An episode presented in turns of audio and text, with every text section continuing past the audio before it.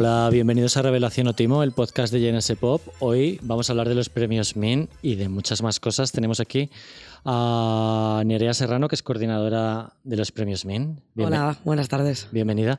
Y tenemos a Mark Cat, que es presidente de la UFI y de Impala y también muy conocido en la industria porque es propietario de Everlasting y Popstock. Hola. Bienvenido. Y Claudio, ¿qué tal? Recuperando el aliento, perdón. Llega, ha llegado un poquito tarde, Claudio. tardaré un poquito en hablar, voy a beber y a... bebe un poquito de agua, sí.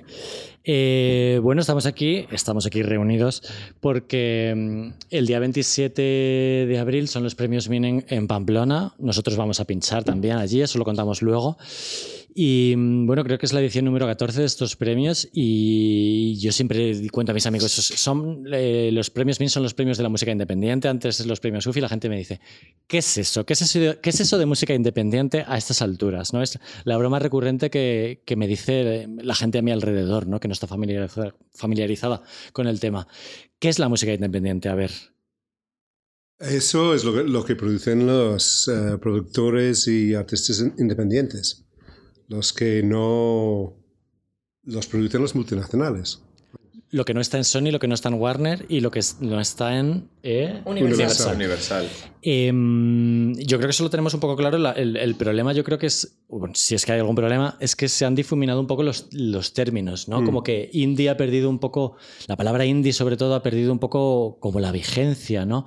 Antiguamente se asociaba la palabra indie a la música indie española de los 90, el, la, música británica de los años 80, el indie pop, los Smiths, cosas así, Aztec Camera, yo que sé, cosas de estas, los shoegazers y tal. Y ahora mismo, cuando te encuentras a un grupo pues como Vetusta Morla en Sony, o los planetas que han estado en Sony eh, casi toda su carrera, eh, y, por ejemplo, en Everlasting habéis desarrollado a Adele, una persona como Adele, que es la persona que más discos ha vendido en el siglo XXI. como que las fronteras se han difuminado un poco, ¿no? O sea, Bueno, es, un término que yo lo he visto nacer y, morir, ¿no? Yo, yo, nunca, no es una palabra que haya usado yo nunca. Pero yo, cuando tenía como 14, 15 años, comprando discos, eran, todos salían en sellos independientes como Rough Trade y y a partir de ahí y de todas las tiendas independientes que había en Inglaterra empezamos a, se empezaba a hacer una lista de discos que habían sido editados por sellos independientes. Y en algún momento el NMI lo empieza a llamar las listas indie. Entonces coge un poco de impulso. Eh, está entre, entre, indie alternativo y, y, los grupos que estaban en, en sellos grandes lo que, lo que llamáis los multinacionales aquí, los, los majors, empezaban, estaban mosqueados porque estaban perdiendo esa promo. Entonces se, se intenta convertir la etiqueta en un género que es indie, para que Blur, que está en EMI, puede ser indie, y ahí se pierde sentido de la palabra. Porque ¿Tú crees que el concepto de indie es algo que la gente entiende como bueno o como malo? Porque a mí me da la sensación de que hay algunos, algunos grupos que lo pueden llevar con orgullo, pero hay otros a los que a lo mejor es una, es una losa como para poder entrar a un público más amplio. Hombre, avisaría a los grupos que me mandan demos que, que no le pongan la etiqueta indie porque difícilmente lo voy a escuchar. porque, porque yo sé lo que significa aquí y lo que quiere decir con eso y no, no me va a interesar a mí. Claro, prestigio, prestigio puede dar de cara a la crítica, pero a lo mejor para, para ventas o para estar sonar en radios es una cosa como más complicada. sí, bueno, yo, yo, creo que además aquí en España se ha asociado como mucho a un, a un, estilo que gusta mucho en los festivales y se ha asociado como pues a los grupos que actúan en estos carteles que vemos repetidos en todos estos carteles, ¿no? Para nosotros es un concepto empresarial nada más. Pero dices en serio que si te llega un, un grupo con ese, que se pone esa etiqueta, o sea, lo vas a ver como algo negativo. Bueno, hombre, si, la, si, si me mandan un email ¿eh? con, los MP3 y, y dices, somos un grupo, un grupo indie de Barcelona, eh, yo lo pasaré a otra persona de la oficina para escuchar. a mí me pasa un poco igual, también estoy, estoy muy influido por Guillermo Mostaza, que siempre ha hecho un uso de la palabra indie como muy peyorativo, ¿no? Y es como, me da la sensación de que va a aparecer alguien como que, por un lado, va a ser como muy auténtico y tal, como, pero que por otro lado va a estar como un poco limitado a nivel ambicioso, ¿no? Pero, pero vosotros venís en representación de un montón de sellos que tienen ambiciones. Sí, pero yo otra vez creo que no es tanto por el concepto de, ah, no está respaldado por una major y entonces no puede triunfar, sino porque está asociado a, algo que realmente no recoge el significado de lo que es indie, independiente, ¿no? Claro, igual se, se, considera como más amateur o como menos profesional o, incluso que es un término que yo creo que ahí las, las majors, las grandes discográficas han intentado absorber grupos o vender grupos que no se pueden decir que son indies, pero porque piensan que les da como cierto prestigio tener esos grupitos pequeños. Sí. No, hablarán de, te, hablarán de, su departamento indie. Claro. O su AIR indie. Me parece guay que, aquí estemos los cuatro de acuerdo en que la etiqueta de indie ya vigencia como tal, ¿no? A ver, yo creo que tiene algo de vigencia, por ejemplo, eh, de cara a, ciertos sectores, ¿no? Eh, por ejemplo, el, Pop Fest, ¿no? Pues, es un festival que no tiene, es autogestionado, no tiene ánimo de lucro se basan en el sonido indie pop de los 80. Todavía están los grupos que actúan ahí, intentan, son más, hay, hay más cosas, pero generalmente tienden a tener su base en el shoegaze, en el indie pop de los 80, en el jungle pop y cosas así. Y, y yo sí que detecto... guitarras o los beats, etcétera, mal hechas y tal. Exactamente. Gente mirándose los pies y los zapatos. Em, pero también está el concepto de la autenticidad, ¿no? De no me voy a dejar pervertir por una mayor, que yo os quería preguntar por eso, ¿no? Porque también en el, en el mundo independiente eh, hay presiones, ¿no? Y, eh, y, los, y los artistas cambian de sello constantemente. Hemos visto casos pues, de señor China, rollo Crepúsculo. Zara. Eh, no, Zara es otro caso. Zara, es, es, de multi Zara es al revés. Pero hemos visto circular a los punsetes, por ejemplo, de sello en sello, y al final como que da un poco de la sensación de que es un poco lo mismo, ¿no? Como que... Bueno, los punsetes tienen que ser los punsetes estén donde estén, ¿no? Ellos han sido los punsetes donde estén, pero quiero decir que, los, por ejemplo, Zahara se ha ido de una mayor echando pestes de Universal, salen sus letras en sus canciones. No es un secreto. No es un secreto. Y mucha gente echa pestes de las presiones de las... De las... Esas son prácticas empresariales que han encontrado en los multinacionales que, los que quieren huir y entonces se hacen independientes. Lo mismo que Radiohead, vamos. Pero un, sello independiente, ¿tú crees que ofrece mejor cobijo o, da más libertad a los artistas que una mayor? El 99% del tiempo va a dar mejores condiciones y vas a poder hablar con con el jefe o la jefa del sello y negociar con ellos y que te hagan un plan a medida, sí, claro, hombre, claro que son mejores. ¿En qué sentido? Ponme un ejemplo. Pues eh, el, artista, yo qué sé, se va a tener mejores royalties, eh, va a tener un trato más, más hecho a medida. Si entras como, como, como, como, la, como el último grupo pequeño de un multinacional, nunca vas a conocer al propietario de la empresa, vas a conocer a un mandado de ahí si no tiene prioridad para tal y cual. O sea, ellos se pueden dar una maquinaria que te coloquen los playlists de Spotify con más facilidad que si lo está trabajando un sello independiente. Pero el sello independiente se va a preocupar más de escuchar tu disco, de conocer tus gustos, de, decir, pues si vamos por ahí, vamos para allá, o sea, la, la conversación eh, es mayor porque somos menos en, la, en el sello, tenemos que, tenemos que trabajar más. O sea, de alguna manera, a lo mejor como que una mayor te mete en más playlists, en más playlists y consigues a lo mejor un tráfico para tus canciones, pero es un tráfico a lo mejor basura porque tu producto no está eh, tan cuidado o lo que sea, quieres decir. Bueno. Porque ya sabemos todos que entrar en playlist está súper guay para de repente tener cientos de miles de streamings, pero que de repente luego la gente no va a tus conciertos. Porque estés en una playlist de literalmente llamada Tomar el té los domingos por la tarde. eh, artistas multinacionales que sí, ¿no? Neil Young seguro que, seguro que Warner le trata, da un trato magnífico y cada, cada nota que graba están pensando, pues lo vamos a hacer esto, vamos a hacer tal y cual. Pero también hay un mecanismo, un, una especie de, de, robotismos que siguen, que son para cada grupo, y si es como tirar la cosa y a ver si funciona. Y hay muchos artistas multinacionales que nunca llegan a sacar un álbum. O sea, muchos, pero muchos. porcentaje de artistas que fichan que nunca llegan a sacar un álbum es como es, es por encima del 30%. ¿eh? Del, del- Claro, y luego ves al artista que se está quejando y te me han fichado hace siete años y no, no he podido grabar un álbum. el 30%, has dicho. Eso es lo que me dijeron Sí, hace ha, seis meses. ha ¿eh? habido casos, eh, bueno, que además los han- lo han contado públicamente los artistas, que los han tenido retenidos durante años por el contrato con la discográfica y no han podido publicar otro. Han publicado un disco, no ha funcionado y no les han vuelto a publicar otro. Y ahí se han quedado tres o cuatro años sin poder continuar con su proyecto, han tenido que cambiar el nombre de su proyecto para poder continuar. Y bueno, Es que la inercia del negocio de un independiente no nos permite. Yo no puedo fichar a artistas y luego no sacarles un disco. Yo... Te arruinas. Hemos dado estas noticias en Genesis Pop, pero ahora mismo no me sale el nombre de A ninguna. mí tampoco, pero yo recuerdo una, un- una que hasta estuvo un ejemplo muy bastante sonado fue Amatria, Ajá. ¿Qué le pasó eh, con su primer disco? No me acuerdo qué, qué major fue, pero sí. Pero ahí en el plano internacional me vienen a la mente sobre todo artistas femeninas que han fichado, han actuado incluso en el FIB y yo he visto. Y creo que una se llamaba Chloe. Y el disco nunca ha salido ciertamente, pero no caigo en más nombres. O que sacan el primero y no- luego no les dejan volver a sacar el segundo, los tienen durante... Sí, ese, ese fue el caso de Amatria, por Ese ejemplo. fue- que sacaron fue, el ¿no? primero y luego ya no volvieron a- Exacto.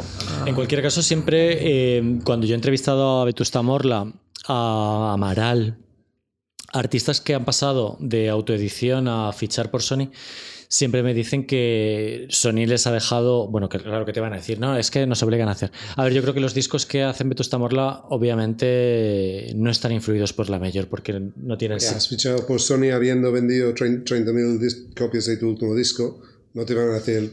O sea, ellos lo han hecho de la manera más, más inteligente. Claro, o sea, ya tienes el nombre, ya tienes la fama, entonces el impulso que te puede dar un Sony con todo el- su dinero de marketing les viene muy bien, pero yo En general tienden a decir que fichan por Latinoamérica para que les distribuyan en Latinoamérica. Que es una cosa que quizá en una, en una en sello independiente estás más limitado. Bueno, yo creo que hay sellos independientes que trabajan maravillosamente su, catálogo en Latinoamérica. Todo consiste también, si vas a tener un grupo como Vetusta Morla en tu roster, pues eh, igual necesitas contratar una persona para que se encargue de, de hacer acuerdos de distribución física con los países de Latinoamérica. Pero no creo que sea algo que no se pueda hacer desde una independiente si de verdad tienes un interés en... Es fiable cierto hacerlo país. en la promo y en digital, pero no vas a poder, poder competir con el hecho de que tengan oficinas en Buenos Aires, en Montevideo, en, en DF, en, en Lima. O sea, esto son muchos países. O sea, ¿Cómo lleg- llegas a Paraguay desde, desde aquí? Desde UFI, ¿qué artista os ha dado pena que haya traicionado eh, al indie y haya pasado a Major? Recu- eh, eh, recuerdo con mucha gracia la, la- la broma de In Memoriam, que se tomó un poco mal, porque, bueno, en fin, luego lo hablamos si queréis, pero a mí me hizo mucha gracia ver en un In Memoriam a gente que había abandonado el sello independiente, ¿no? Para fichar por una Major, que fue el caso de Vetusta Morla otra vez, que es que habían ganado bastantes premios UFI y ya no pueden ganar nunca más. Sí, bueno, a mí... mm, Eso no es una traición. lo, que pasa, lo que pasa es que ves que la gente la hace y cuando se equivocan, pues te da un poco de pena, pero yo qué sé. O sea, siem- siempre hay muchos artistas nuevos con los que trabajar. Mm. Sí, a mí, por ejemplo, que no es del todo, bueno, sí que es irse a una mayor, eh, los grupos de sonido muchacho que están con Universal, pues a mí personalmente pues me da, me da mucha pena porque son, creo que son grupos de gente joven que tenía un potencial para haber sido abanderados de, de discográficas independientes y bueno, a la primera que, que han empezado a, a llenar recintos y a vender muchos discos, pues se han ido a hacer un joint venture con Universal y bueno. Pero hay grupos de sonido muchacho que, que no están con un Sí, sí, hay grupos de sonido muchacho que siguen. O sea, estamos hablando de Carolina muchacho. Durante, sobre todo. Carolina Durante, Cariño. eh, ahora no te lo sé decir de memoria, pero. Claro, es que esto hay que explicarlo yo creo que dos veces para la gente que escuche el podcast. O sea, de repente los premios MINT estricta, estricta, estrictamente se refieren a los sellos independientes. En cuanto tú O autoeditados. O autoeditados. Sí. En cuanto firmas con Universal, adiós. O sea, y no hace falta que firmes con Universal, o sea, con que tengas una licencia a cualquiera de las multinacionales o tengas un joint venture o tengas una empresa que realmente, está- o sea, por el caso de Vetusta Morla, bueno, creo que ellos sí que indican que está distribuida, pero si hay algún subsello, algún subsello una major tampoco puede participar, por ejemplo. Pero es muy curioso porque todos esos grupos que estáis mencionando eh, la gente, los, o sea, por toda la vida va a seguir pensando que son grupos independientes, porque se ganaron la fama de, de esa manera, ¿no? O sea, Carolina Durante, por mucho que me digas ahora que está con X Major, en mi cabeza siempre van a ser un grupo independiente, que también es como guay para ellos. E- Yo tengo entendido que a Vetus Zamora les parece, les parece perfecto no poder ganar el premio porque deja espacio para, Para otros para que ganen nuevos. Sí, Eso a, era- a mí eso me parece lo- muy lo ha interesante. dicho abiertamente. ¿no? Eh, Amaral decían mucho esto, ¿no? De mm, eh, nosotros vamos a dejar el espacio, ah, venimos de EMI y no vamos a, quitar el protagonismo en los premios Mina a otras personas, ¿no? Que me parece muy guay también. El problema es eh, que dónde están lo- los, lo- o sea, la frontera es muy muy difícil de definir, ¿no? Por ejemplo, Bad Bunny. Bad Bunny es independiente, o sea, es un artista indie. Aquí donde le veis, ¿o no? Eh, yo creo que está con una multi, ¿no? No, no, no, no. Está editado por Rimas Entertainment. Te lo O digo sea, yo que he hablado con su sello. mí, ¿eh? Uy, Bad Bunny a los Min. Bad Bunny, ¿por qué no, están, en- por qué no se ha presentado? Bueno, No perdona, no Taylor Swift, Taylor Swift podría participar en los premios BIN, ¿eh? De- no, Taylor Swift, no, porque está en- Sí, sí, porque solo está distribuida. solo está distribuida por Warner, creo que es. Bueno, a- o Universal. eh, Universal. Universal, creo. Pero mandan sus notas y tal. O sea, no creo que sea solamente como distribución. ¿No? Ya, bueno, ahí, ahí se abre. No lo sé, un si ellos hacen la, la promo y la presentación a, a cadenas, supongo que no. No lo sé. O sea, la cuestión es presentarte y, y te diremos. Claro, porque estos premios tienes que presentar tu, O sea, tu- tu- tu candidatura, no es como de... rep- Bueno, en realidad todos, los Oscar también tienes que presentar tu candidatura, tienes, que- o sea, claro, es que no, no es, no es que digas... Los Es que realmente, o sea, lo que está establecido en las bases, y yo creo que esto siempre da, da mucho que hablar, ¿no? Es que tu música, o sea, tú tienes que ser el propietario de, tu- de los derechos fonográficos de esa obra, pero luego puedes estar distribuido por una multinacional, porque si no permitiésemos eso, la mitad de los artistas, por ejemplo, todo el mundo que está distribuido con The Orchard no podría participar. Es que tenía que ser solo grupos distribuidos por Popstock y Altofonte y, y Caronte, en realidad. Hubo, hubo. Hubo otra broma a nivel Bad Bunny, como la que os acabo de hacer, de Bad Bunny con otro artista, creo que fueron los Gemeliers o los Gemeliers. O los artistas de Vale Music, puede ser que también Sí. sea- hayan sido indies en algún momento de la historia de la UFI. Eso se presentaron, ¿no? Sí, tenemos algunos, los, los gemelos, es que no sé cómo se pronuncia. Claudio, Gemeliers. tú. Los gemeliers de toda la vida, vamos. Los gemeliers. no sé. Sí, los gemeliers yo creo que se presentaron un año y luego has tenido eh, Ruth Lorenzo, se suele presentar Otra también. cosa es que luego no gane, pero... Claro. Bueno, este año eh, una persona que además arrasó en la votación de los- del público fue Rosa López, Rosa de España, Claro. que arrasó. O sea, porque Rosa tiene... ¿Qué categoría? ¿Pop?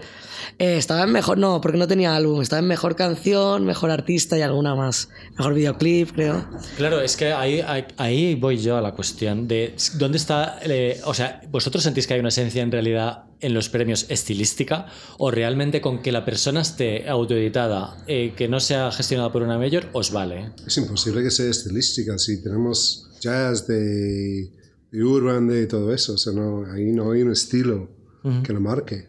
O sea, no es cuestión de estilo, es, cuestión, es una cuestión empresarial. O sea, entendemos que los que tienen el apoyo promocional y a, y a- y a tiendas y de distribución de los multinacionales no precisen de, este, de esta, de, este, de esta ventana al público. Ajá. Sí, luego es verdad que mm, imagino que está preguntado más igual por el estilo ¿no? de las actuaciones de la gala. O sea, no, no, no, no. Espera, luego hablamos de eso. Los Grammy también tienen Grammy al álbum de jazz y Grammy al álbum de country y de hablada y tal, pero al final el que gana el álbum del año, la canción del año, sí que ha tenido un estilo a lo largo de los años que obviamente ha cambiado a lo largo de las décadas. Pues en los 70 era Stevie Wonder. En esta última década ha sido Taylor Swift, han tenido alguna cosa indie, pero en- en como Arcade Fire o como premiar a, no sé cómo llamar a Manford and Sons, pero mm, en general uno entiende cuál es la línea editorial de los Grammy, más bien conservadora, no muy proclive al rap. Eh, entiendes que hay una línea editorial y yo en los premios Mint sí que veo una línea editorial y sí que la veo un poco en lo que es- ha sido la música alternativa en España a lo largo de los 90 y los 2000, ¿no? Por la lista de artistas premiados que lleváis. Y sí que lo veo indie al final. Sí, a ver, yo creo que al final lo, lo que ocurre aquí es, eh, nosotros intentamos llegar a, a un jurado lo más amplio posible. eh, este año creo que hemos invitado a, no sé si son 300, 400, no, 300 personas aproximadamente. Y es verdad que yo creo que todo está ligado, es muy complicado que alguien que hace música clásica vaya a salir en el álbum del año, porque generalmente, salvo los periodistas espe- especializados en la música clásica, no conocerán a este artista. Entonces, sí, la tendencia es que canción del año, álbum del año, eh, artista del año, artista emergente, son eh, más relacionadas con estilos de música más populares, más pop, y en el caso, eh, sí, Claro, eh, porque- lo que se llama en España indie. Yo, yo es que no acierto porque los grupos de Everlasting nunca ganan nada, vamos. Pero lleváis muy poco español. Pero, hombre, de bastante tenemos, ¿eh? Yo qué sé, ver. ese crudo pimiento. Bueno, no, no, pero eh, To- to- Guadalupe Plata ha ganado un par de Guadalupe Plata años. ha ganado algo- y Crudo algo. Pimento pero no. Cuando, pero cuando eh, estaban los pusetes con nosotros, ni, ni en pintura.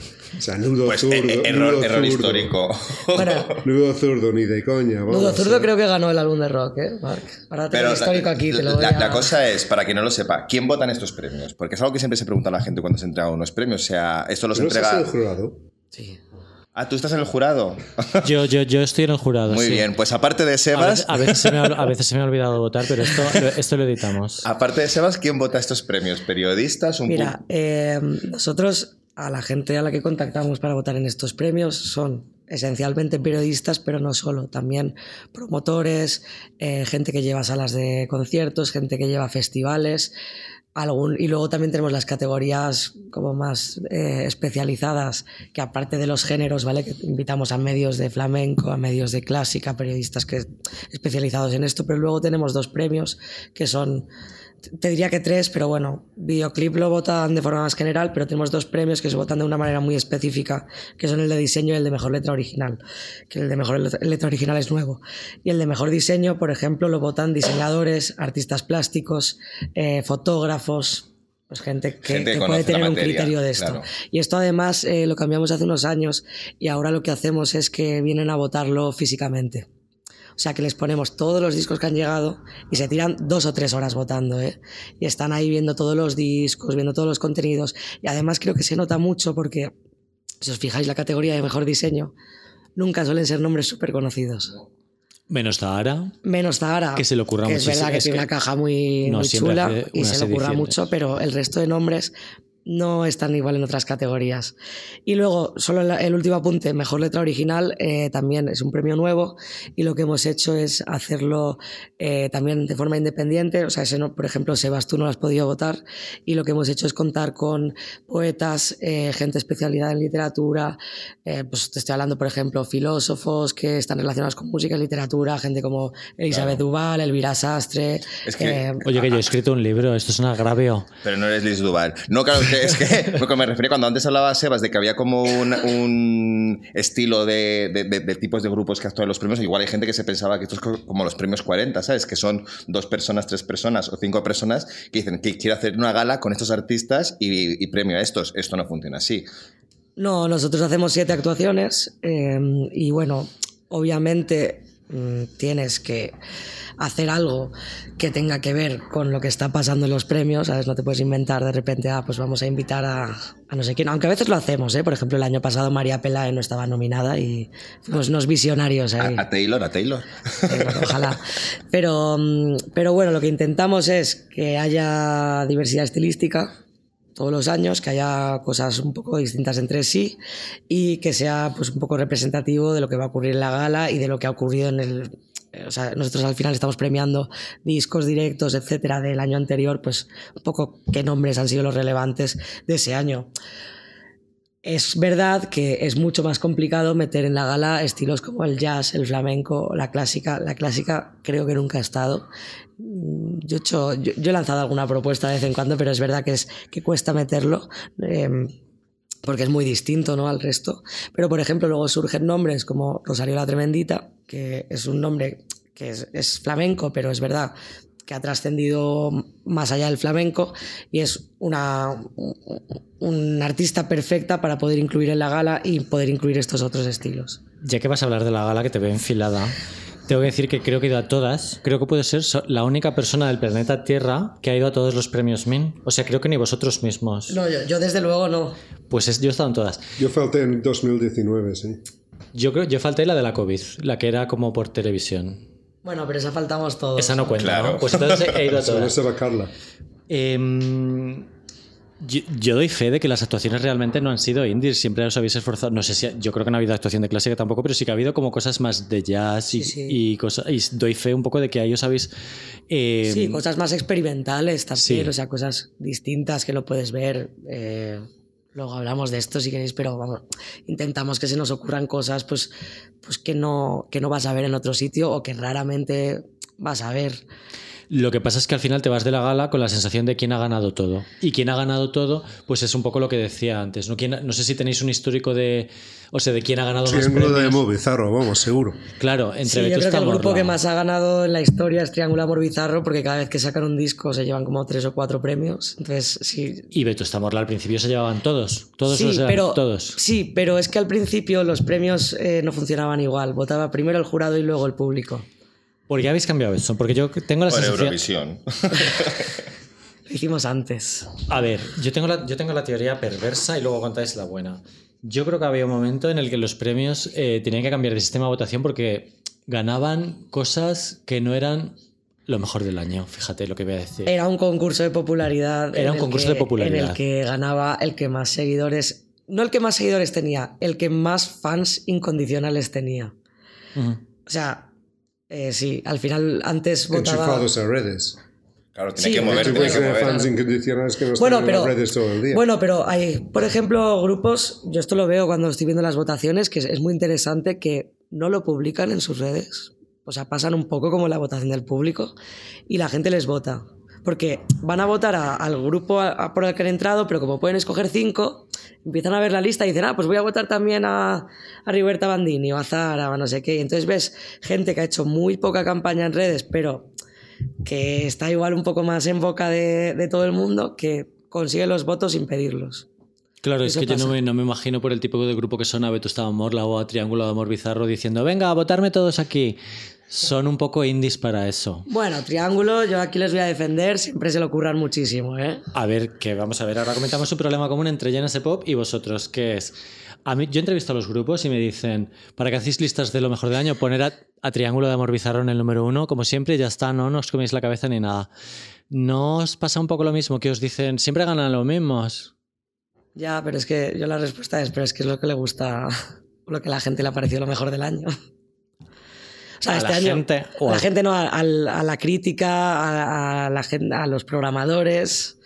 Eh, al final, yo creo que este año ha pasado una cosa muy buena con los premios Ruido, que es que yo creo que nadie se vio, se vio ganar a María Arnal y Marcel Vallés por encima de Zetangana, de Zahara, no me acuerdo quién más estaba nominado, pero había nombres Sobre, de todo Alice, esos, sobre todo esos dos. de Alice. Yo tampoco me lo esperaba, la verdad. Y mira, a mí me parece muy bien, la verdad. ¿Por? Bueno, porque me parece muy bien cuando salen cosas que la gente nos espera. Yo he oído cosas... Cosas de calidad. Eh, el, María- el disco de María Arnales y de Marcel Vallés es brutal, eh, pero eh, yo he oído cosas entre la prensa, entre la propia gente que votamos el premio Ruido, eh, del tipo, madre mía, Zetangana recibiendo Grammys en Estados Unidos y nosotros aquí diciendo que no, que lo que mola más es otra cosa. Es Pero, pero eso pasa un poco también, ha pasado, yo que sé, en los Goya de repente. Penélope Exacto. Cruz está nominada al, al Oscar a la Mejor Actriz y aquí no, no se lo ha llevado.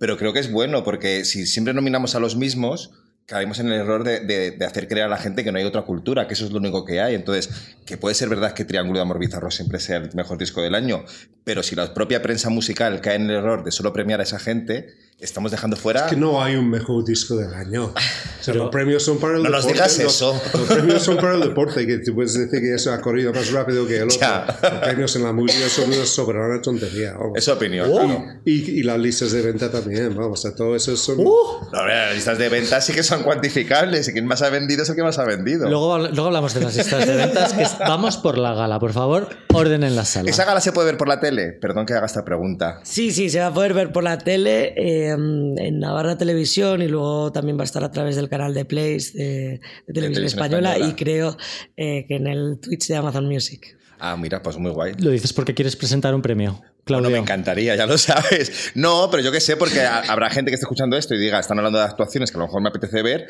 y sobre todo porque las actuaciones también marcan mucho el tipo de gala que puedes, porque cuando tienes que emitir por televisión tienes que tener pendiente el concepto espectáculo. Pues tengo Igual una- no puedes meter Pues mira, cosas. una gala en la que salga Zetangana en la televisión quedaría guay. Sí, ¿Qué te parece? me parece maravilloso. ¿Tú qué opinas, Nerea? Es- sí, a ver, si, si tienes el presupuesto para tener a Zetangana en, en una gala. ¿Habéis tenido a Liz? Creo que Sí, actuando sí, sí, por sí. primera vez. Por primera vez, sí. En su vida, porque cuando le vimos en la sala, Eh, en el cool, en el cool. cool. Eh, dijo, esta es la primera vez que actuó. Y yo, pero si te he visto en los premios ME. Pero decía delante Sí, de... no, yo, yo creo que se refería. Yo, yo estuve en ese concierto también. Yo creo que se refería sí, a un eso, concierto. A un concierto. Pero es que abrió la gala como si fuera, yo qué sé, Rihanna. Sí, sí, la verdad es que hizo una actuación. eh, a mí me gustó mucho. ¿eh? Sí, sí, a mí también. O sea, es verdad que era como una versión así más minimalista, pero, pero tenía mucho, mucho encanto, ¿no? Aquella versión. Y, y yo creo que, además, si, si recuerdo bien, en ese momento en el que vino a hacer la gala no había acabado aún el disco, o lo, o lo había acabado pero no estaba publicado. Sí, sí, faltaba Sí. muchísimo. Y también estaba empezando a montar la banda. O sea, que realmente no tenía un- ni el concepto del directo. Claro. Por eso, porque yo me acuerdo que estábamos eh, hablando y me decían, ah, pues va a ir con, con batería, no sé qué, y luego me dijeron, no, no, va a ir solo con no sé qué, y estar como, yo creo él armando en su cabeza cómo iban a ser los directos. Y nos dejó esa, esa pieza Y a la posterioridad. Alice dijo una cosa preciosa para vosotros, que fue que él podía estar en los Latin Grammy, pero que su corazón estaba en el mundo independiente y que le hacía más ilusión ganar los premios, el premio que ganó allí por la canción con Amaya, a música urbana o algo Sí. así. em, que le hacía mucha ilusión y que estaba que era su hábitat natural, algo así dijo. Y alguien le hizo la broma de tatúate eso ahora mismo. Creo que se lo hizo Rodrigo Cuevas, me parece. Sí, ¿Cómo yo- no? bueno, yo creo que dijo algo así como que realmente él había crecido escuchando los planetas y en el FIB y no... Como todos, yo creo. O sea, como todos, me refiero. Sí, sí, sí, sí. Que al final en los festivales, pues si, si echas una vista al cartel, en los festivales españoles con cartel español, muchos de los grupos que actúan, o casi todos, son independientes. ver, es un, es un tío con mucha cultura musical. y si te- Muchísima. Si te, si te metes en la música más de nicho, en, en cualquier ámbito, o sea, en, en pop, en jazz, en rock and roll, en lo que sea, vas- estás escuchando música independiente, porque somos los que trabajamos eso. Claro, me- menos los nominados a jazz y al disco gallego y al euskera y tal, está todos con los planetas. Yo tengo que decir que estoy emocionadísimo de que esto sea en Pamplona porque mi novio es de Pamplona, que es el diseñador y el técnico de GNS Pop. Un saludo para Ico, que creo que va a pinchar conmigo Sí, en la gala. Después, en el after party. Que eso es otro tema aparte de la gala. O sea, está la gala que creo que vale 8 euros, ¿no? Siete, Ocho, siete, ocho y medio, ocho y medio, 8 sí, euros o algo ahí. así. Y luego está el after party que es en otro sitio. Sí, además esa es con invitación solo. Pues entonces nada, no hemos dicho nada. Pero bueno, bueno, igual Bueno, pues que- se que- puede que- sortear. Que vayan, alguna- que, que vayan a la puerta a pedir autógrafos o algo. Mandarme DMs por mi. Por O mi... que se O sortee igual alguna. podemos sortear alguna Igual cosa. se puede sortear algo. Y la más nominada este año está Ara, de manera clara. Sí, con nueve nominaciones. Y luego creo que es Bayuca que ha habido un error en la nota de prensa. Sí, eso, eso yo no me hago responsable de eso. A ver, no pasa sí, nada. es Bayuca, es Bayuca y luego contado- María Arnal y Marcel Vallés. Y Alice con 5. Ah, María Arnal y Alice sí. con cinco. Y después están Rigoberta y Tansugueiras. Rigoberta con 4, Tensugueras con 3, que entre eso y que estaba allí Niña Polaca, parecía Sí. el Benidorm Fest. La, la Se, nos copian. la presentación de los premios MIN. Es verdad que Rigoberta Bandini ya ganó el año pasado. Em, De hecho, por eso no le hemos dejado presentarse a Emergente, porque... ya- Hombre. ya ha No ya nada, Cari. Eso lo cambiamos este año, ¿eh? Porque claro, no tiene disco. Claro, sigue sin tener disco, entonces podría haber seguido presentándose a Emergente y esa regla la hemos cambiado, que si has estado nominado en el pasado a artista emergente no puedes volver a ser artista emergente. Bueno, no sé si yo veo a Rigoberta presentándose artista, artista emergente después de haber ganado artista emergente.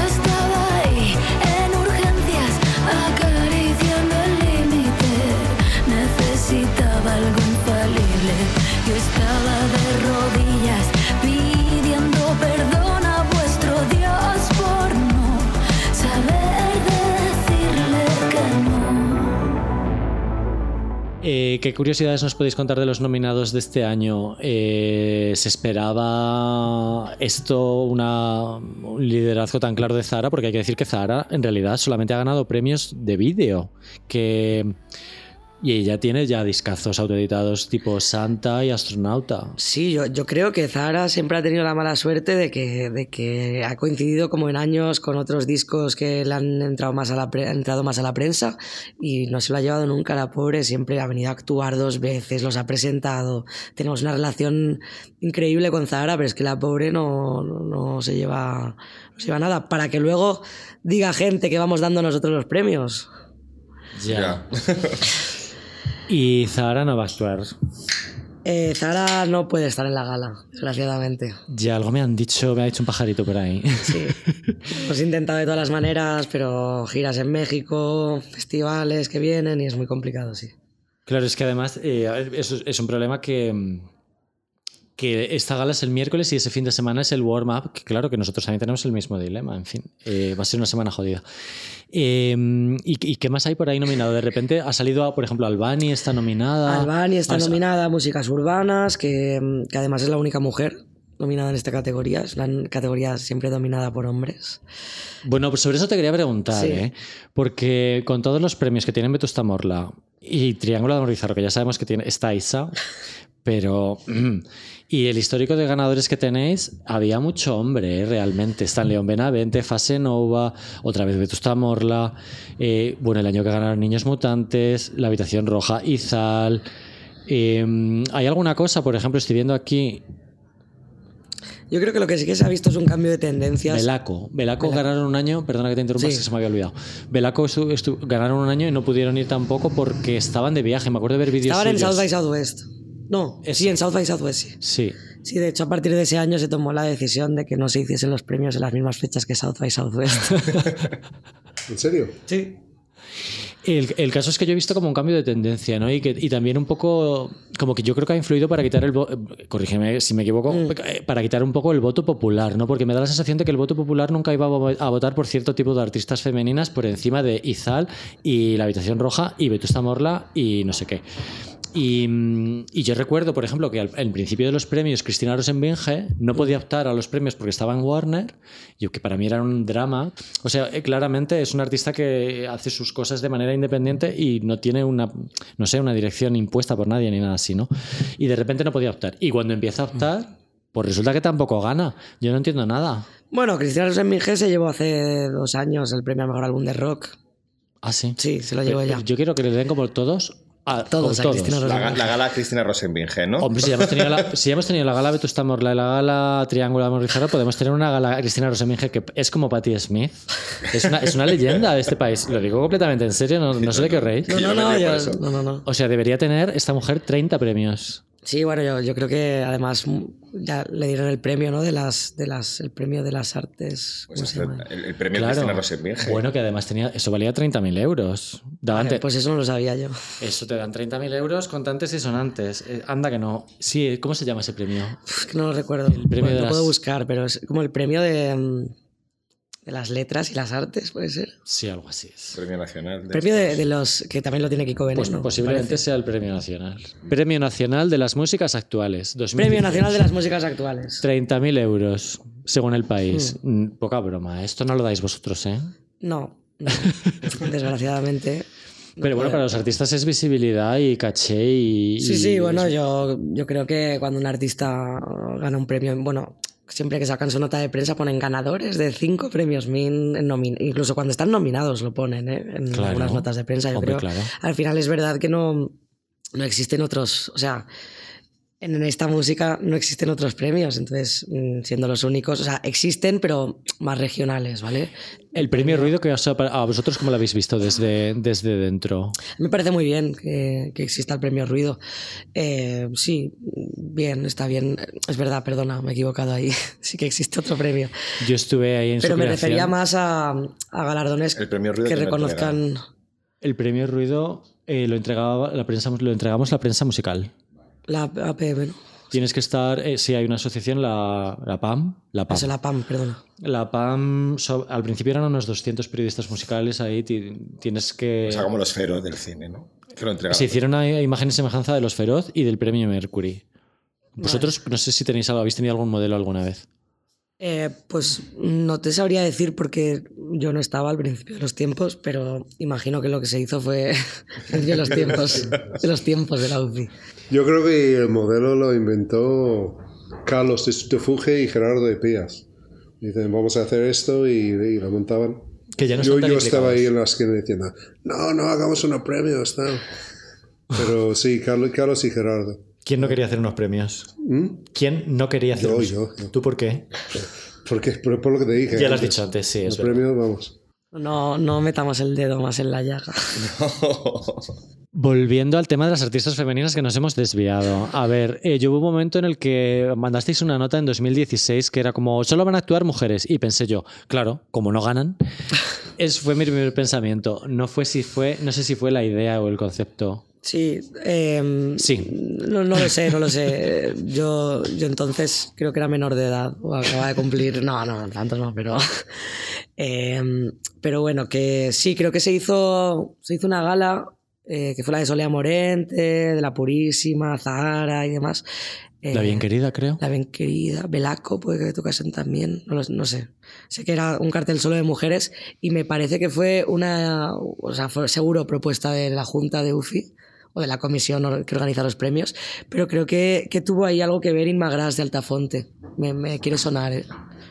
pero no tengo los datos exactos de, de eso. Hombre, hay que decir que la, la junta de, de la UFI hay bastantes mujeres, ¿eh? Sí. No, no solo Inma. Esto lo pusisteis en una No, nota no, de sí, prensa, pero- ¿eh? Esto, es- esto fue en una nota de prensa de 2018. De, Sí. y, la- y en UFI y en los sellos independientes hay muchísimas Sí, no, pero no decía que... La junta, es, bueno, aparte, aparte del, de, de- de las que trabajan en la oficina, pues 40% de la junta debe ser mujeres. Sí.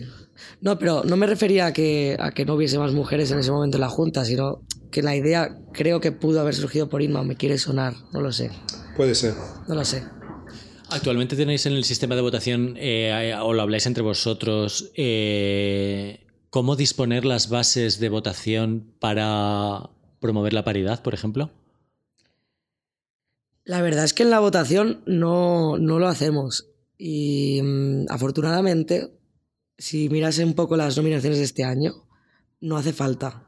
Claro, es que parece que se ha hecho. Pues no se ha hecho. No, las votaciones, o sea, yo en ningún momento intervengo en las votaciones. Eso es todo a través de un orden, o sea, es todo a través de la página web y yo no puedo modificar absolutamente nada ni puedo poner impedimentos para que pasen X número de mujeres o X número de hombres.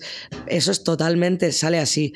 Y yo es lo que eh, quería comentar antes, que creo que la tendencia está yendo a que los grandes nombres están siendo mujeres últimamente. Yo creo que también, pero eh, si puedes hacer que el jurado tenga un número de mujeres determinado. O que el jurado. Sí, sí, lo- o- lo podríamos o que el- hacer, o que pero el jurado no- sea de un estilo concreto o que tú se- sepas que van a tener cierto tipo de valores. O sea, sí, es que pero Quien al elige final... un jurado, se ha visto en el Benidorm Fest, quien elige un jurado decide mm, quién va. Total. Domina el mundo. Lo único, nosotros lo que intentamos hacer, o sea, el jurado tenemos como una base madre, digamos.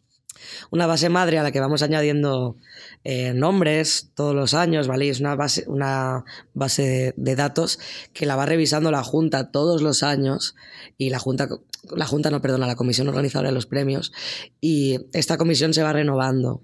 Con lo cual siempre se van añadiendo nombres, se quita gente que ya no se, se esté dedicando a esto, eh, gente que se haya retirado, gente que, que haya fallecido. A la gente fallecida la retiráis. No mola enviarle un email. Entonces, eh, al final lo que intentamos es ser lo más amplios posibles para, porque creemos que cuantas más voces haya opinando sobre un tema, si resalta una por encima de todas, es que realmente es la merecedora de ese premio. Y por eso este año, por ejemplo, hemos ampliado bastante el, ju- el jurado de flamenco y de jazz. Lo que no podemos hacer tampoco es obligar a la gente a que vote. Hmm. Nosotros lo vamos recordando. Hmm. Pero bueno, al final, pues sí, es verdad que, que el jurado, o sea, tú puedes influir hasta, hasta cierto punto ahí, pero yo creo que sí, si la estrategia es invitar al máximo nombre de profesionales posibles, pues estás dando como más transparencia y más, y más visibilidad, ¿no? A nivel superventas tenéis en los nominados de este año un gran superventas, aparte de mucha gente que le va muy bien, como Zara y Rigoberta Bandini. Aquí está Robe.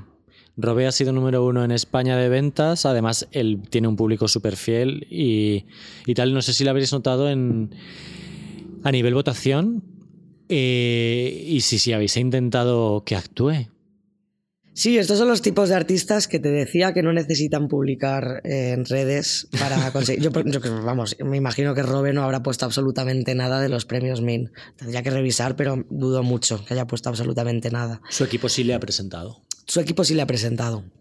Eh, y bueno, son estos artistas que, que tienen una trayectoria increíble y son independientes, se pueden presentar, les han presentado. Lo de actuar, claro que lo he intentado. ¿Han contestado? Sí, sí, sí, sí. Ok. Eh, Un poco lo que, lo que decíamos antes, ¿no? O sea, mostrar una diversidad de la escena que, que no se ciñe solamente al mundo indie. Estoy viendo por aquí nominado a, a KCO, que es otra persona que tiene un público bestial, un caché que me imagino que será de la hostia. Y, y el disco, no sé si este, no este no, pero el anterior estuvo en la lista de ventas pues como un año o dos, o no sé. Una, bar- una verdadera barbaridad, ¿no? Sí, luego Tote King también está por ahí, que es Claro. un clásico de, de la escena del hip hop en España. Y sí, yo creo que esto un poco, volviendo a lo de antes, que los independientes también, también venden y pueden vender mucho. Claro, son complicadas las actuaciones. ¿eh? Yo, yo recuerdo cuando sacamos el 25 de Adele y los 40 principales, de repente dicen que le quieren para la gala y, y ella se pone a empieza a poner sus condiciones dice y llegaba a decir avión privado que, que 100.000 euros para tal para etcétera o sea todo para no tener que hacerlo. Lo que sea para no tener que hacerlo. Y al final no lo hizo claro. Y los premios Sufi tampoco los hizo. Tampoco los hizo. Y tenía que tragar yo con Herrera diciéndome, ah, ¿por qué no viene a ver? Vamos. El premio, fuera de bromas, el premio de Artista Internacional es, es interesante, ¿no? Este año están nominado, están nominada, estás nominado Saint-Étienne, que me hace mucha ilusión con el disco este intru- casi instrumental que han sacado, que a mí me encanta, Stan Low, que por posibles ganadores veo Little Sims, In- Instituto Me- Mexicano del Sonido y los Idols o Idols, Idols, En realidad Idols. se llama Idols, Idols. ¿no? Ah, Idols. ok, O Idols. sea, que es un- como un juego de palabras, ¿no? El nombre. Lo que leí una Es vez. que se pronuncia idols. Ya, Ah. pero que es. O sea, entre ídolos y, Claro. y vago. Claro, sí. Idol es vago en inglés. Pues los, los super vagos.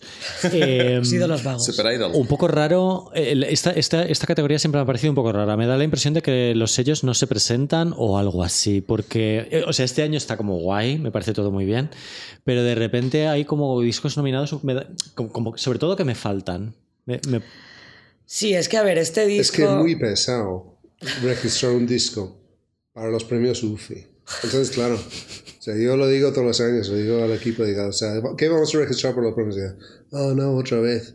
Y, y bueno, se lo puedes convencer para poner a Nick Cave y, y los XX, pero o sea, deja de contar, que no.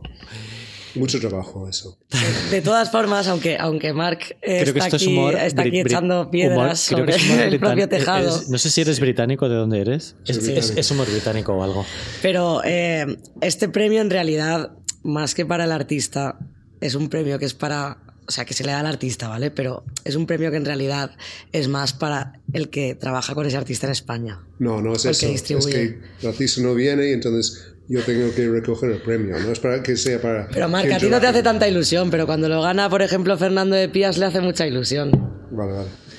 Yo te he visto recoger muchos De premios. hecho, de hecho, este premio se cambió a artista sudamerica- Y cada vez que sudamericano. tengo que recoger el premio, el, el que está presentando la gala tiene que hacer algo. "Ah, es que Nick Cave, Nick Cave ha cambiado de. Se, se ha teñido el pelo, etc. Oye, pero si quieres contratarme a mí para O recoger sea, no, premios, pare- no ¿eh? pareces a, no pareces a Adele, vamos. Has perdido mucho peso. Igual, igual, igual que en las galas hay gente que contratan para rellenar los asientos cuando la gente se levanta, pues oye, contratad a gente que vaya a Que en los, recoger. en los premios MIN tenéis un problema con la gente que se levanta. Bueno, sí, por eso este año no hay asiento. Bueno, hay asientos, pero, Ni- ni baños. pero, pero no hay barras. Os van a servir a la mesa. Para que no os mováis. A los que pagan también. Ah, no, a los, esos a los artistas. Eso es a, a la pista. A ver, hija, explícanos lo que nos vamos a encontrar después de pagar 8 euros. Pues de pagar 8 euros, te vas a encontrar el Navarra Arena con sus barras, eh, con su cerveza normal. Y si estás Pero si nominado- estás nominado, te van a llevar la cerveza a la- al asiento. Marcel Vallés, si estás escuchando esto, ya sabes. A mí no me mola nada que la gente, de, como que después de, ga- de ganar, se van, ¿no? A, a coch- a cotillear o lo que sea. Y me da una pena ver los asientos vacíos. Es que yo me trago la gala entera, soy así de Pero que, pringao. pero que eso pasa en todos los premios. Pero el año pasado. Es que hay cerveza en el backstage. Claro. Ay, Ya. no me digas. Entonces tú coges el premio. No, pero este año no va a pasar porque los nominados beben gratis. Entonces este año no va a pasar. Y los que pinchan Porque, porque también, en el backstage no va a haber cerveza y solo va a haber en pista. Yo veo aquí mucho nivel ya, ¿eh? O sea, hemos aprendido muchas Oye, cosas. pero ¿y esto, y esto, y esto, y esto el dinerinche de dónde sale? Pues ¿Las los pa- entradas? Los Pues patrocinadores. los patrocinadores, eh, los partners institucionales que este año son la gente del gobierno de Navarra, que estamos, la verdad, muy agradecidos. Son, son gente muy guay que cuida mucho la música y Pero nadie paga Sí. para tener un premio entonces. nadie paga para tener Bueno. un premio. Ni para ser bueno, niños. bueno, Hace, las hace- A ver. inscripciones. hace- hace un par de años, el director de los multinacionales llamó a Carla para ofrecerle una cantidad ingente de dinero para que permitiéramos entrar a los grupos multinacionales en, en, los, pre- en los premios MIN. Pero dijo que no. Es que entonces pierde toda la esencia, claro. O sea, Sí, querían, querían que entrasen las joint ventures por lo menos, ¿no? Ya. Algo así, no sé. Pero tampoco era su Licencias y dinero, joint ¿eh? Ventures. que- Ya, ya. Oye, pues eso es como que te llena de orgullo, ¿no? Como que ya tienes todo el prestigio después de 14 ediciones Bueno, como para que... que- las medios quieran estar ahí. Es que luego los hacen y, y no sé si era mejor hacerlos o no hacerlos. Ya. ¿Qué, qué- qué- qué anécdotas recordáis o qué años recordáis con más cariño? Cosas que, que- O sea, si recordáis el momento más divertido o el momento más bochornoso de, lo- de estos años que os viene a la cabeza. A mí me gustó mucho cuando presentó Zahara la gala. Sí, me pareció. Esa canción final que hizo como de resumen de la gala es como de los momentos así. Yo creo que ya lo pasó fatal con el tema del In Memoriam porque había muerto Gata Katana Ostras, y hubo un montón de críticas ahí. Sí, sí, estaba ahora recordando. Ese, ese fue un momento también bastante fuerte. El de, jodido. el de la familia de, de Gata Katana, que me acuerdo que le estuvimos que. Pues a mí me parece muy bonito eso. ¿eh? ¿Pero qué Sí, pasó? sí, ¿Se muy olvidó? bonito. ¿O- Yo este año tenía que recibir el premio para Nick Cave y, y tenía que dar la charla y el hijo de Nick había muerto en el proceso de grabar el álbum y, y yo estaba aceptando el premio y, vi- y viendo a la familia de, la- de Gata Katana ahí y pensando, bueno, o sea, de eso hay que hablar un poco, ¿no? Porque Sí, bueno, eh, eso era, o sea, en ese sentido, o sea, me encantó que estuvieran ahí en primera fila. Sí, y, y es que lo que iba a contar, me acuerdo que además eh, estaban tan emocionados cuando recibieron el premio, eh, o sea, estaban llorando muy mucho. Y me acuerdo que les tuvimos que habilitar como el, cuarto de producción para que lo pudiese- pudiesen utilizar de backstage durante el resto de la gala, porque no, no pudieron como salir de ahí. Y, y sí, lo, lo recuerdo con muchísimo, muchísimo cariño ese momento. Sí. Sí, fue muy emocionante por una artista tan joven y tan prometedora. Fue, fue una gran pérdida, la verdad. Eh, no sé, yo recuerdo, por contar algo más, un poco más y ponernos un poco más eh, alegres, eh, recuerdo la presentación del Mundo Today, muy graciosa. Eh, creo que como que lo presenten todos los años, ¿no? que yo creo que es un acierto ir cambiando y que todos los... Ha, ha pasado por ahí Anigar Tiburu, ha Arturo pasado... Valls, Leo Bassi, eh, Joaquín Reyes. Leo. Bueno, Leo se desnudó, ¿no? Me parece.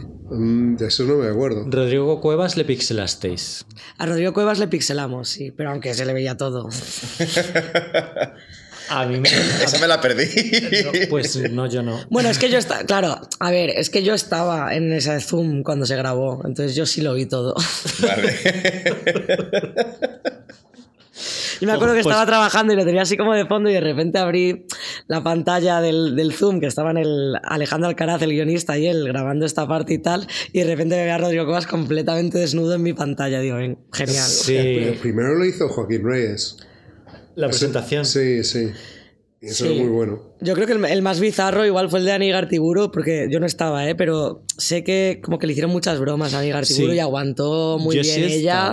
Yo- porque es yo- una, toda una señora. Lo pasé un poco mal y porque le hacían le hacían todo el rato los chistes de las habladurías, las leyendas urbanas y tal, y que si no sé quién, que si no sé cuánto. A mí eso me parece un poco feo, la verdad. Sí, la primera vez, ok, pero ya la tercera, la cuarta, la quinta es como... Y, pero hay que decir que ella aguantó súper mega, ¿eh? Sí. Ella es una profesional y vamos, yo creo que le sudó un pie. Seguro.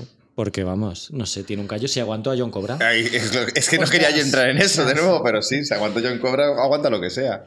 Y, y además me acuerdo que los del Mundo Today hicieron una broma de Genesis Pop, que además lo pronunciaron bien. Pronunciaron bien Genesis Pop. siempre- Pero sentó mal.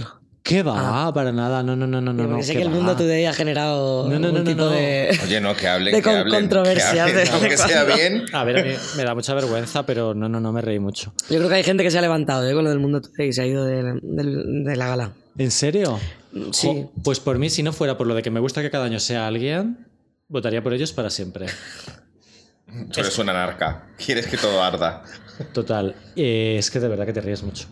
Y, y este año es Carolina Iglesias. ¿no? Carolina Iglesias, ¿Cómo, sí. cómo habéis elegido esta vez? Bueno, pues eh, un poco como hacemos todo, que es eh, sacar ideas, o sea, desde la, desde la oficina sacamos ideas y luego se las presentamos a la comisión organizadora de los premios, hablamos sobre estas ideas y ya finalmente se escoge todo muy poco, participativo.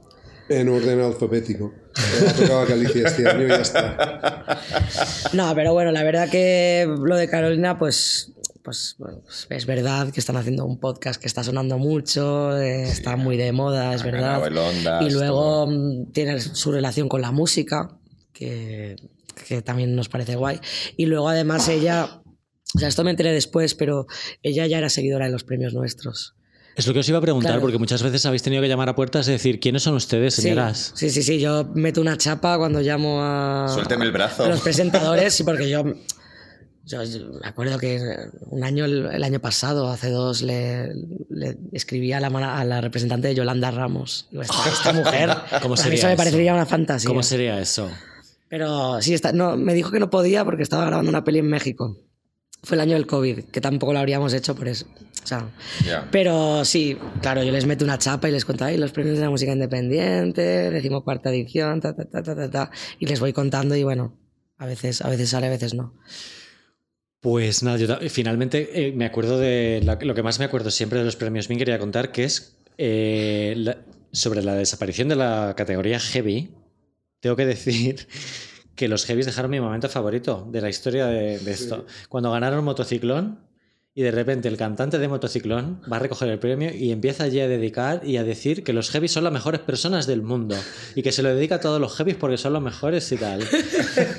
Yo estaba completamente anonadado, muerto de la risa y fascinado y a la vez pensando, ¿qué razón tiene esta persona? Pero es que no miente, es que los heavy son los más guays. Hay poca mujer ahí, ¿eh? Hay poca Hay integración. poca mujer, pero es verdad que suelen ser buena gente. ¿eh? Sí, son sí, muy sí, buena gente. Pero total. Así que nada, ¿por qué no vuelve este premio? Pues mira, este premio, que además ahora voy a dejar a, a Mark mal, este premio, la última vez que se ganó, lo ganó Crudo Pimento. Que dices que no habéis ganado premios, pues en realidad has ganado premios con casi todas las bandas. Pero... eh, Nati Peluso no, porque ¿cómo no ha ganado un premio Min Nati Peluso? Es absurdo, ¿no? ¿No te qué parece sé, absurdo? Preguntárselo a ellos. Nati Peluso está en Sony. Pero antes Pero estaba... estaba en Everlasting, Antes estaba en Everlasting. claro. Y cuando está en Everlasting ni nominada, vamos. Pues está, va, está ¿no? Le va a ganar ahora. Bueno, voy a seguir, eh, Sí, voy a sí, contestar la pregunta. Los heavies, que son. Eh, entonces, ese premio desapareció porque tenía muy poca participación. Claro. Y luego, porque se apuntaba gente que estaba en una zona más experimental y que tampoco era realmente músicas. Bueno, sí o no, no lo sé. Claro. Si eran músicas extremas. Se llama Pre- Premio Min al mejor álbum de músicas Sí, extremas. quizás es un premio porque lo ganó un grupo de Everlasting. No, no sé, pero hubo mucha polémica. Se enfadaron los heavies. Porque lo ganó Pues las baladas heavy son las, Las más, las más bonitas. 060. 060. Pero, pero si de repente vemos que se empiezan a apuntar heavies o, pu- o punkis o hardcoretas, yo me comprometo a recuperar ese premio. De puta madre. No sé si habrá muchos que escuchen este podcast, pero bueno.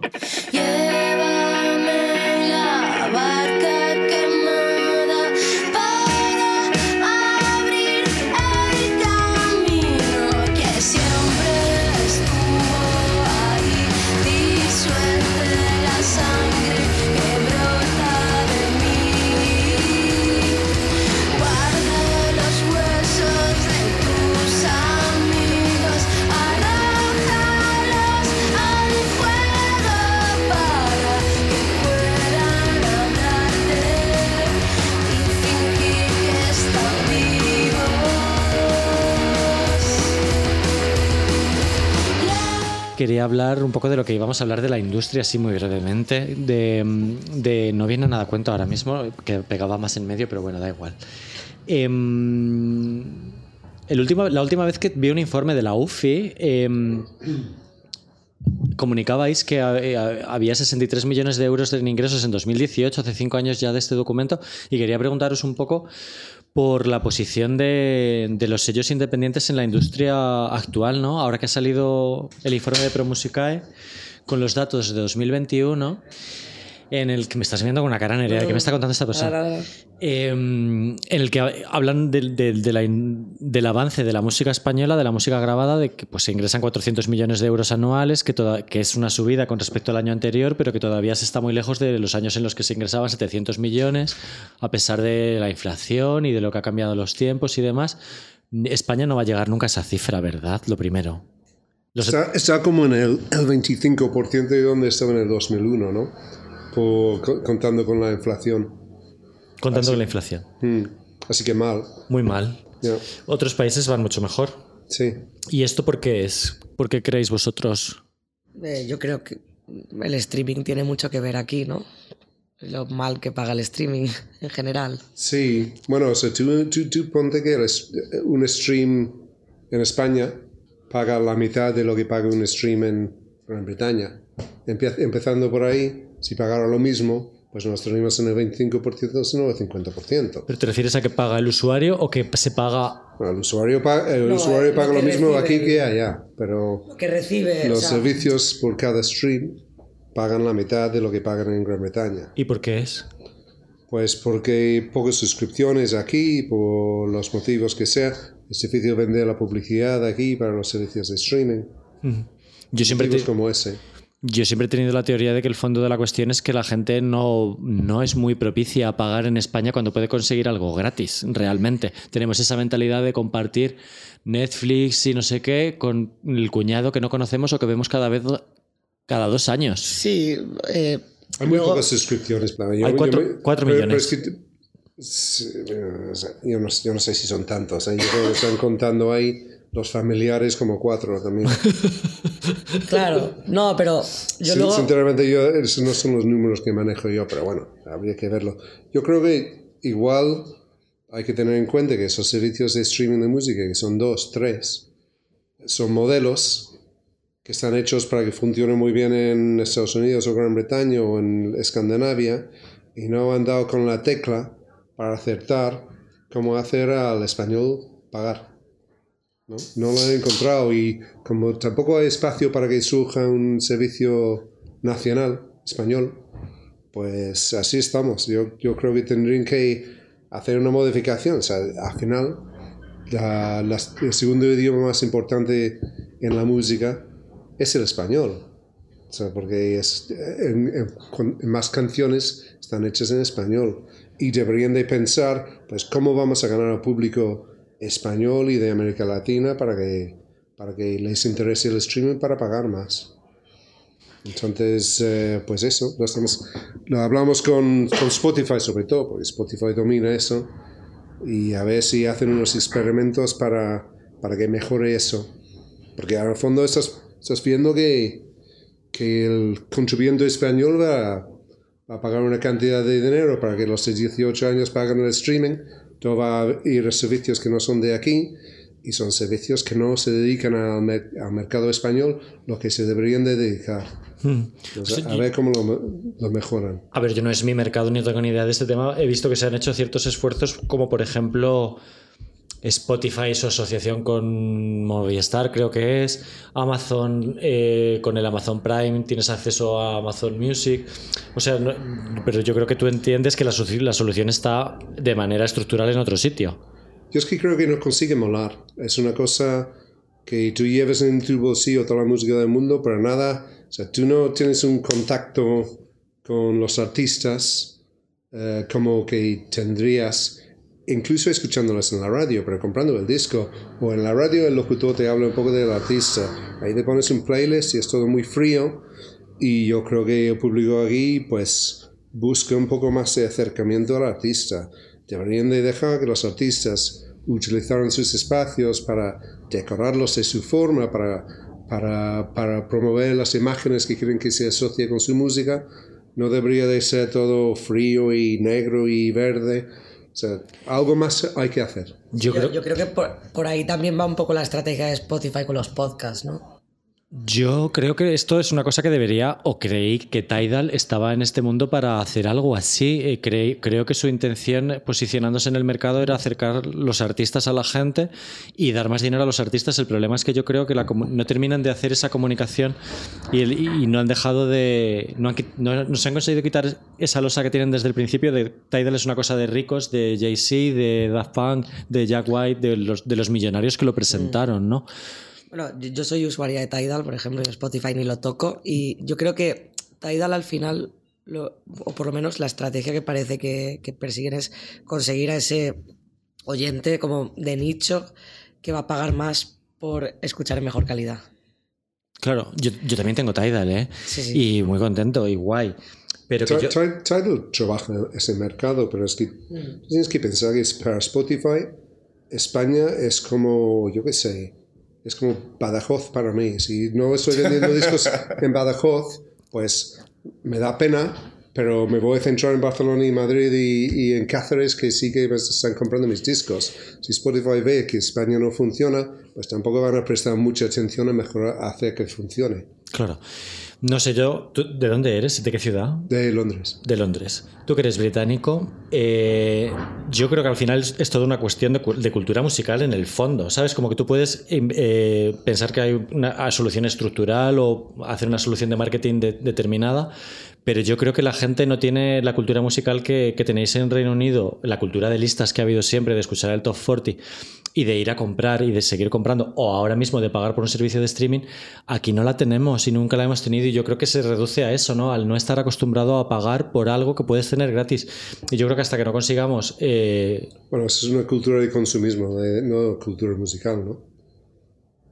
Pues no sé, es que yo veo, a la- yo veo que a la gente le cuesta mucho... A la gente se le ha logrado cambiar la idea de bajarse series y películas porque se han creado plataformas que satisfacían sus necesidades y la gente ha cambiado ese chip. Yo creo que con la música de alguna manera se podría volver a conseguir. Ya, pero, ya, pero, pues, yo no soy, yo soy británico y o sea, como todos mis amigos yo estaba ahí grabando las cintas de la radio para, para poder escuchar la música. Tampoco tenía yo cultura, o sea, yo no podía comprar un, un álbum todos los meses porque tenía que ir a conciertos, ir a fútbol y tenía que elegir, o sea, siempre tenías que elegir entre esos tres y estarías grabando Igual- de la radio. O sea, ese, ese, ese mismo pasa ahí. Sí, que igual lo que hace falta más es una conexión emocional con, con los artistas que te, que te haga implicarte más o necesitar gastarte más dinero. Yo Bueno, creo que es encontrar la manera de hacer que los españoles paguen, pero porque antes lo Sí, teníamos. y luego- O sea, cuando había, cuando estaba Madrid Rock, estaba Del Sur, estaba Revolver, estaba en Sí, Barcelona, sí, sí, sí, estaba CD Drum, toda esa peña, estaban llenas sus tiendas y estaban vendiendo discos. No es que no se quería pagar por el, por el disco. Si España Hay era... que encontrar la manera de hacer eso otra Es- vez. Yo España creo que también hay como un problema, o sea, o por lo menos esto es una percepción mía, ¿no? Que hay un problema de. Al final nos relacionamos con gente que trabaja en la música o que, o que controla un poco más de esto, lo que sea, ¿vale? Y no somos conscientes de que hay un público súper general que ellos no, no están pensando en lo que cobra el artista o en que con pagar 9 euros al mes tengo acceso a todo, a prácticamente casi toda la música del mundo. Que escuchar en YouTube, Y, además. y además luego ves comentarios que te dicen como, jo, pero, o sea, a mí es que esto me ha pasado literal, o sea, estaba, entré, no hagas esto nunca más, nota mental, entré en una, en Facebook, en un, uso, uso Facebook aún, sí. Eh, Pero si tienes 28 años. ya, es que me, es que fue me su comí una ayer. vieja, me comí una vieja. Eh, entré en, una, en un debate, pues, en el diario.es o lo que sea, en un comentario, porque estaban hablando de Neil Young y de salirse de Spotify, ¿no? Y, y entonces puse, porque yo tengo la, la aplicación de Neil Young, de los archivos, que vale 20 dólares al año, me parece súper barata para escuchar toda su música. Y Pero eso no es lo del Ponos. ¿Eh? Eso no es lo del Ponos. No, eso lo desechó. Eso lo es, desechó, es una plataforma. Vale, vale. Y entonces eh, comenté y dije, ah, pues eh, tal, en realidad, joder, si te mola mucho un artista que tiene publicados esta cantidad de discos, pues paga esta cantidad, me, me mola que se haya ido de Spotify y tal. Y uno me contestó diciendo que es que él pagando Spotify tenía derecho a escuchar los discos de Neil Young. Y digo, pero tú. Hombre, claro. Y, y que el artista no puede decidir si sale o no sale. Uy, uy, uy, uy. Es un mal momento para Spotify porque si tienes a artistas enormes meti- o sea, quejándose de del servicio y los fans que tampoco lo tienen cariño ni afecto, pues se tienen que plantear porque eso no, no es sostenible cinco- de, de aquí a cinco años. Pero es que está ahora mismo en una posición que yo no sé qué ser de mercado puede tener, pero es que a nivel playlist y además es que es, Es dominante total. es ¿no? dominante total. O sea, la gente que entra en Today's Top Hits, que tiene 30 millones de followers, pues a- Ya. Hablando de comentarios, te voy a leer uno muy parecido, no lo voy a leer, eh, pero cuando yo lloriqueo en este tipo de artículos como el del otro día de Jobar, España antes era súper relevante para los, pa- para los artistas internacionales y ya no pinta absolutamente nada en la escena internacional, bueno, absolutamente nada no, pero ha perdido muchísimas posiciones. Hay un usuario que se llama Bartos, o sea, encima además creo que es- va a ser fan de Kraftwerk. Eh, dice que no- la industria no le da ninguna pena, que han maltratado a la gente. eh, haciendo ediciones de mierda, eh, discos con relleno durante décadas y que Internet ha acabado con este negocio igual que con otros clásicos, etcétera. O sea, como lo toma, yo interpreto aquí como una venganza contra la industria por ser, tan, por ser tan mala, que lo ha sido en muchos casos, ¿no? En muchos casos eh, las multinacionales, pues ya hemos hablado antes de cómo han tratado a los artistas, ¿no? Y lo poco que se ha re- respetado la integridad, pero no sé qué os parece este comentario en plan la venganza total. Es un argumento un poco de hace 20 años, ¿no? Es un poco casposo, me suena a mí ese argumento. Yo qué sé. O sea, eso se decía en, en los momentos utópicos del Internet, que el Internet iba, iba a liberar a todo el mundo y no ibas a tener que pagar por la música, ni la comida, ni la, ni la casa, ni el coche. Pues esto ya pues me suena a 2002. Y la asociación de internautas y... Los años Napster. Sí, sí. no. Sí que es un poco Napster, sí. Eh, yo creo que, a ver, que, que, que, decidme qué, qué, qué lugar ocupan los grupos independientes o qué ser de mercado tienen ahora mismo respecto a las tres majors, porque está Bad Bunny contando ahí para vosotros. Las, los streamings de Bad Bunny van a vuestras arcas de los indies. Es más o menos un 30% en mundial y no sé. Sí, bueno, la, la cifra que manejábamos con el otro estudio en España, creo que en España creo que era un 15, puede ser. 15. No ¿Te sé. suena? Me suena que era un 15. Pero, mm, pero sí, no sé, yo creo que también cada vez se está viendo más artistas que, que quieren retener la propiedad de su obra, ¿no? Claro, No esto es- O sea, yo creo que hay un debate muy, ah, muy interesante ahora abierto sobre eso. Claro, está lo que le ha pasado a Taylor Swift re- regrabando discos y tal, y también está la gente que está vendiendo los derechos editoriales de su obra a expuertas, ¿no? Por, ¿Y eso son los masters o la distribución? Porque también se hace ese truco de si estás distribuido por The Orchard, lo, cuenta, lo cuentan los, los majors como, como propiedad suya. Ya. Es no que, lo claro, sé. En el mundo yo sé que es como 30%. Y Claro. Aquí no lo sé. Sí, no, eh, sí, eh, claro. mm, yo- sí, ahí, ahí es una buena pregunta eso, de si es el máster o es la, distribución también, porque claro, como comentábamos antes, muchas, muchos sellos independientes, o ah, igual no, no sé qué porcentaje sería, pero distribuyen con, con una empresa afiliada a una major. Y ya por último, em, yo os quería preguntar también por el supuesto resurgir de- del vinilo, ¿no? Porque a Mark te hicimos una entrevista hace 10 años en, en Pop que recomiendo a todo el mundo leerse si tiene... Ah, me siento mayor ya, ¿eh? sí, pensé que hacía menos. 35 minutos de tiempo libre que se la lea porque a mí me encantó esa entrevista. Y una de las cosas que contabas es que en España vendían en su momento más vinilos los punsetes que Adele. Y a raíz de esto, que supongo que luego cambiaron un poco las tornas, o no, no sé, eh, os quería preguntar si notáis más... eh, Adele, desde luego, ha vendido más que los puncetes el año pasado. pero Adele vende ahora menos en Sony. Eh, primero decir que las entrevistas de Genesis Pop siempre son, siempre son buenísimas, eh, entráis en mucho detalle, hacéis las mejores preguntas y, y lo agradezco. Ok. O sea, gracias por invitarme. ¿Y a qué, a qué íbamos? ¿A los puncetes o a Adele? A, a- a los dos.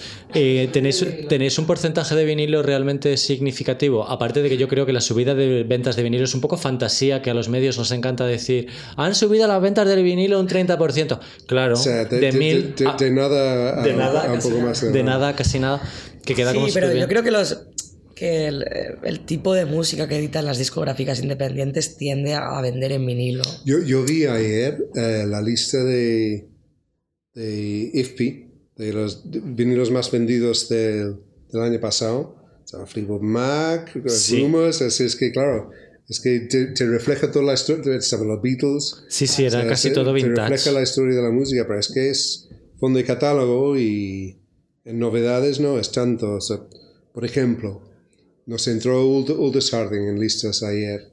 En lista de vinilo. Claro, no en listas de ventas y en listas de vinilo en España. Porque hacen, sabes que hacen una lista Sí, de ventas sí, sí, de sí, la vi. LP y CD y, y era sí. 60-40 a favor del CD. Y lo comentábamos, porque primera semana normalmente vendes más vinilo y luego, y luego sale el CD. Entonces, yo qué sé, o sea, depende del artista. El disco de Bon Iver vendía mucho más en vinilo que CD, el disco de Oldest al revés. Claro. Pero eso es lo que, lo que estaba comentando, que yo creo que el tipo de, de banda que edita un sello independiente tiene un público que gasta más el vinilo que el CD. Claro, pero eso yo quiero saber si es un mito o no, porque de repente, igual que te encuentras a Rumors en los vinilos más vendidos del año en el mundo, está Olivia Rodrigo. Que es como, ¿qué hace Bueno, la gente sí. comprándose vinilos de Olivia Rodrigo? Pues Ya. para regalo queda tenemos, muy bien. artis- tenemos artistas que de- o sea, se financian por, por, por el venta físico de vinilo. Guadalupe Plata, eh, primer año de salida del disco, o sea, es físico por encima de streaming, 90 a 10. Y luego pues se iguala un poco. O, pero, pero por otro lado, Nazi Peluso es como 50 veces más streaming que Claro. físico. Así que Claro.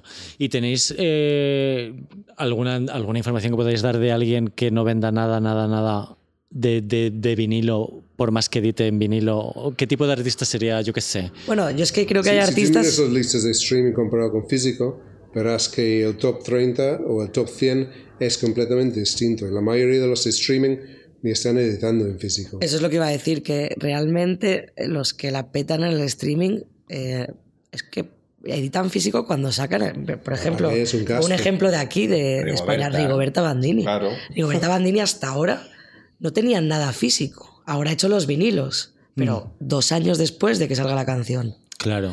Y ahora va a hacer un disco. O- pero Y un poco como a demandas y esos vinilos porque sabe que hay Claro, como claro. ese afán de coleccionismo que Sí, del sí, sí. coleccionismo no vive las grandes ventas O- de vinilo. eso O es. todo el trap, todo el tema del trap que no edita, pero yo lo que veo cuando, cuando, ve- cuando veo todos esos vinilos en la FNAC de La Oreja de Van Gogh y de Alejandro Sanz y todo eso, me pregunto, ¿esto se venderá? ¿En qué porcentaje se venderá esto? Yo que creo que queda muy guay. No es- tenía el disco de Alejandro Santiago y vendió un millón el año que salió. Pero eso era en CD. pero no en vinilo, era, era en CD. Ya. Yo No tenía era- el primero. en- Bueno, en- pero en- habrá en nostálgicos de. Alejandro Sanz que, No, es que además yo creo que es que como ahora los- quieran el vinilo. Como los libros que se regalan para poner encima de la mesa. Yo creo que el, que el- que el vinilo se regala porque es algo como bonito que queda como, si te gusta mucho este artista, pues tienes que tener este vinilo. A ver, a mí es que, por ejemplo, o sea, a mí me gusta comprar vinilo porque todo es más, es- se ve mejor. Es más grande. O sea, ya aparte de que el sonido me- a mí personalmente me parece como más orgánico eh, y además el- todo el rito que, que lleva, ¿no? Ponerte un disco de Eso vinilo. sí. Pero además yo, o sea, me he comprado CDs, ya no compro CDs, pero me he comprado CDs que venían sin las letras de las canciones. Se veía todo, los créditos que te tenías que poner, las gafas Sí, de es cinta. muy mierda. Eh, las fotos. la- las malas impresiones en algunas ocasiones y el vinilo, joder, por lo menos, Hace poco por lo menos la portada en fan grande. eh, Fran- Alex, Alex Capranos de Franz Ferdinand me acaba de decir que es mentira que, lo- que los vinilos suenan mejor que los CDs, pero Es mentira. lo vamos a hablar Es otro día. mentira. ¿eh? Eso, eso es algo de que Eso, eso es algo de depende. británicos, seguro. En, en teoría es mentira, pero a mí me gusta más. Bueno, eh, lo vamos a dejar para otro día, pero yo tengo una, otra- una última Pero pregunta. tienes que- razón, que Adele ya vende mucho menos en España que antes, sí. y, y fuera. Bueno, sí, pero sobre todo aquí. vamos. Eh, tú has dicho antes algo de las listas que son mentira tal y quería preguntarte finalmente en, en qué porcentaje cambiaría la lista de ventas española si contaran eh, las tiendas de vinilos que no computan, que no quieren computar pues por problemas logísticos o de tiempo o la de venta de- del merchandising en directo. eh. la venta del merchandising en directo que se ha incorporado en Reino Unido hace muy poquitos ¿En años. serio? Se ha incorporado, sí. Y aquí no cuenta. Obviamente, si tú vas al concierto de Zara y te compras un CD, que te crees que van a llamar a Pro Música. No, yo qué sé, pero, ah, pero Bueno, ¿qué decías que creo que hace unos años que que intentaron- que en No. plan, tres Creo que hace unos años sí que mandaron, ¿no? Para que pudieses meter las ventas que hacías a través de la tienda online y las que hacías en lo del Me directo ya. estoy imaginando las discusiones en las oficinas de Agedi cuando, cuando, cuando dicen que tú no eres el número uno porque, porque, ese, porque Robbie ha vendido más discos en su concierto. O sea, que, que el disco prioritario que sacan no es número uno por eso, imagínate. Pero se refiere a discos y no a camisetas, quiero decir. Está hablando. No, no, yo- claro, cuando estoy hablando de discos, de- claro, Claro. cuando- es que está el tema de los bundles. Hay muchísima polémica con las gorras de The Weeknd y los mecheros y se cuenta todo. y no, de verdad que no nos vamos de aquí. A ver, ubicación. Quiero saber en qué porcentaje variaría. eh, no, ya los merchandising del concierto lo vamos a dejar para 2024. De momento, eh, ¿por qué no cuenta bajo el volcán estas tiendas de la, talle- de la calle Tallers de Barcelona? Y si influiría mucho en el resultado, en, la li- en lo que vemos en la lista, si todas esas tiendas contaran o no. Influiría. Pero estamos hablando de, Yo no sé el porcentaje. pero de 200 copias o de 20 o de 2000. Un disco de salida potente tipo de XX. ¿Marillion se está reportando ahora? Eh, creo que sí. Sí. ¿Cuál? O sea, Marillions. Marillions. Hay tiendas, eh, la de genio equivocado, o sea, hay tiendas que te pueden vender 30 discos en una semana. Del mismo, Fácilmente, del sí. mismo artista. Sí, sí. Mandas sí. 30 Yo que copias. sé, si es un artista que les encanta. Eh, genio equivocado, si es un disco de arca, te vende eso, te, te saca 50 en una, en una semana, porque les encanta o porque ella pasa por la tienda o lo que sea. Y, esas cosas, y 50, tiendas, 50 discos es la diferencia entre estar en el 78 y el, y el 7. Lo sabemos. Y de XX, Sí, ¿cuán- pero mira, por cuánto- ejemplo, por ejemplo Mar- Marillions, eh, cuando hacen las firmas de discos, que hacen el showcase después, ahí venden 20 o 30 discos en cada firma de discos. Artistas como, como Niña Polaca, por ejemplo. Claro. Un par de veces a tocar ahí. es que estamos manejando en España una lista de, de vinilos de ventas en la cual el top 100 vende 11 copias. Sí, sí. Con lo cual estoy, Efectivamente. diciendo, estoy preguntando, si estamos hablando de que hay gente que vende 20 copias en una tienda y un, y un DXX, estoy preguntando si son 2.000 o si son 700 o son 200, estamos hablando de cambiar la lista por completo. Se notaría mucho para ciertos artistas, según- seguramente, sí. Pero ese tipo de fan va a ese tipo de tiendas. Yo creo que están intentando inco- incorporar esas tiendas a las listas de ventas, pero les cuesta porque es mucho trabajo para el tendero. Es logístico, claro. Jo, pues nada, muchas gracias. Me quedaría hablando de esto bastante tiempo. Pero esta Bueno, gente se para queda el, el año que viene. El porque- año que viene Sí. porque habrá ediciones de los Min todos los años. O sea, Sí, sí, es que de repente tengo muchas dudas y todo el merchandising y todo, Nerea, a menudo melón. Bueno, muchísimas gracias por venir. nos vemos en Pamplona. ¿no? Bueno, yo no, yo no voy al final, pero tú sí te ves en Pamplona con ellos, ¿no? Creo que nos vemos en Pamplona si nos dejáis poner unas Que canciones. sí, que sí. que sí. Pues allí nos Está vemos. abrazando la fiesta. Bueno, de verdad, Ico, que es de allí. pinchar vosotros y, y Mondo. Genial, genial, Pues mira. genial, como, la- como aquel año. La Pues muchísimas gracias, Marc, muchas gracias, Nerea, y nos vemos en Pamplona. Nos vemos Nos ahí. vemos ahí.